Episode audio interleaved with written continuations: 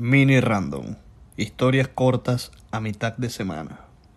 El día de hoy, la desaparición de Brian Sheffer. El mundo está lleno de misterios y las desapariciones inexplicables son unas de ellas. De estas hay muchas a lo largo y ancho del globo terráqueo. Y el día de hoy les quiero traer la desaparición de Brian Sheffer. Brian era un joven estudiante del Ohio State University o de la Universidad Estatal de Ohio. Cursaba la carrera de medicina y se perfilaba como un buen doctor. El 25 de enero de 1979 nace Brian Sheffer, excelente hijo y estudiante. Brian nació en el pequeño pueblo de Circleville, Ohio, y al terminar la high school se muda a Columbus, Ohio, para estudiar medicina en el OSU, Ohio State University. Brian tenía un apartamento en King Avenue, muy cerca del campus, apenas a unos 10 minutos caminando del mismo. El viernes 31 de marzo del 2006, deja su carro en su casa y camina hacia el centro con un amigo llamado Clint alrededor de las 9 y cuarto, llegan al local nocturno llamado The Ugly Tuna Saluna. En ese local permanece alrededor de dos horas.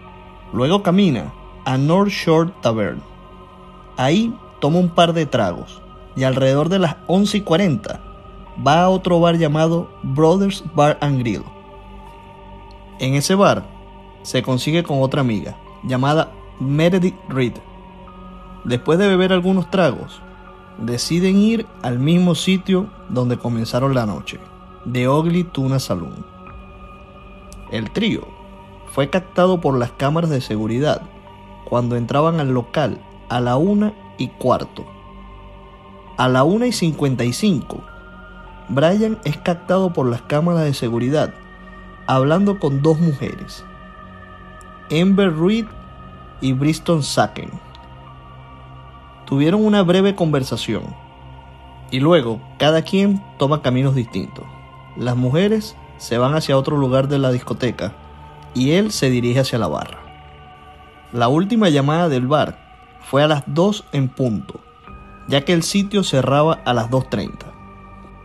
Clint y Meredith, sus amigos, terminaron sus tragos y comenzaron a buscar a Brian, pero no lo encontraban por ningún lado.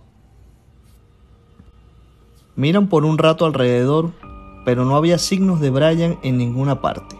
Vale la pena destacar que el bar es un cuarto gigante, sin separaciones.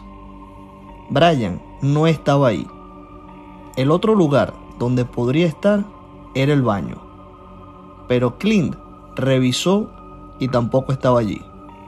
Luego de buscarlo por un buen rato, decidieron esperarlo afuera del local. El par de amigos es captado por las cámaras a las 2 y 9 de la mañana, esperando por Brian. Luego de eso, comenzaron a llamar a su celular. Todas las llamadas caían directo al buzón de mensaje. Luego de varios intentos, Meredith deja un mensaje. ¿Dónde diablos estás? Varios días después de todo esto, sus amigos y sus compañeros se preguntaban dónde está Brian. Alexis Wagner era la novia de Brian y por consecuente fue la primera sospechosa. Al igual que él, cursaba el segundo año de medicina. Pero a diferencia de Brian, que estaba de rumba, celebrando el final de los cuartos de semestre, ella viajó a casa en Toledo, Ohio, justo después de los finales.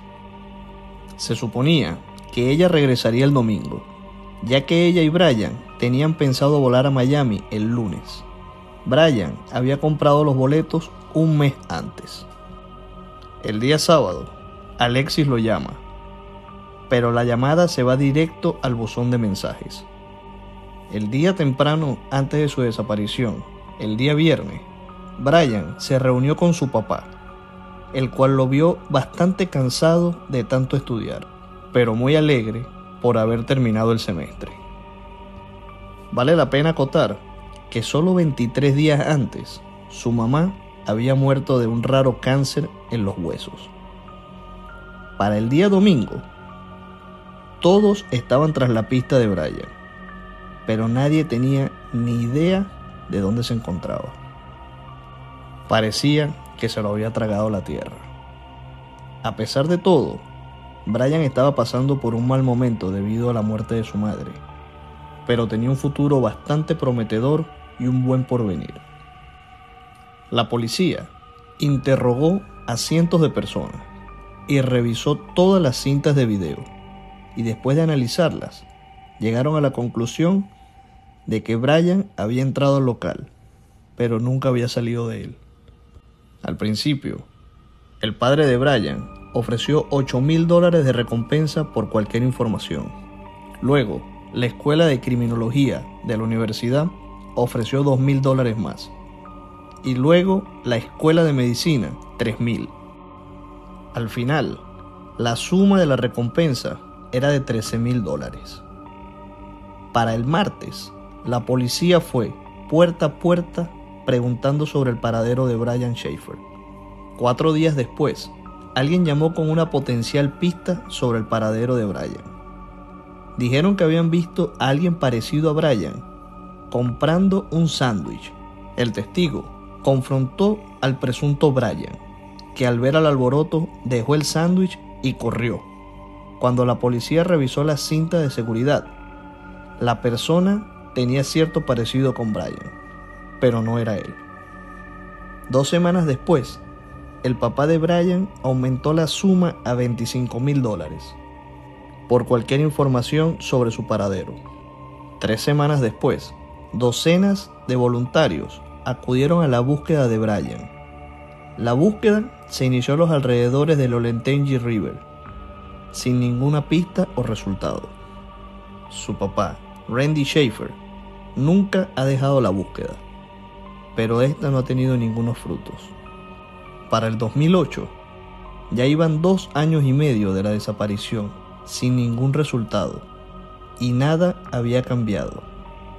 Hasta el día de hoy, mayo 2021, ya van 15 años de la desaparición de Brian.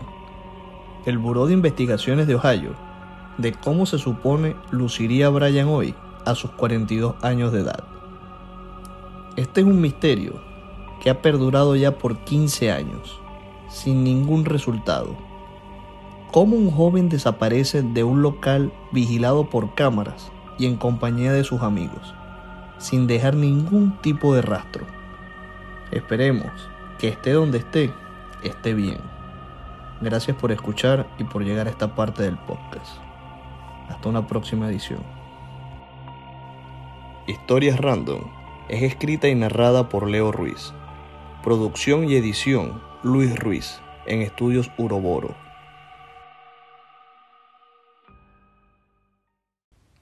Historias Random es escrita y narrada por Leo Ruiz. Producción y edición Luis Ruiz en Estudios Uroboro.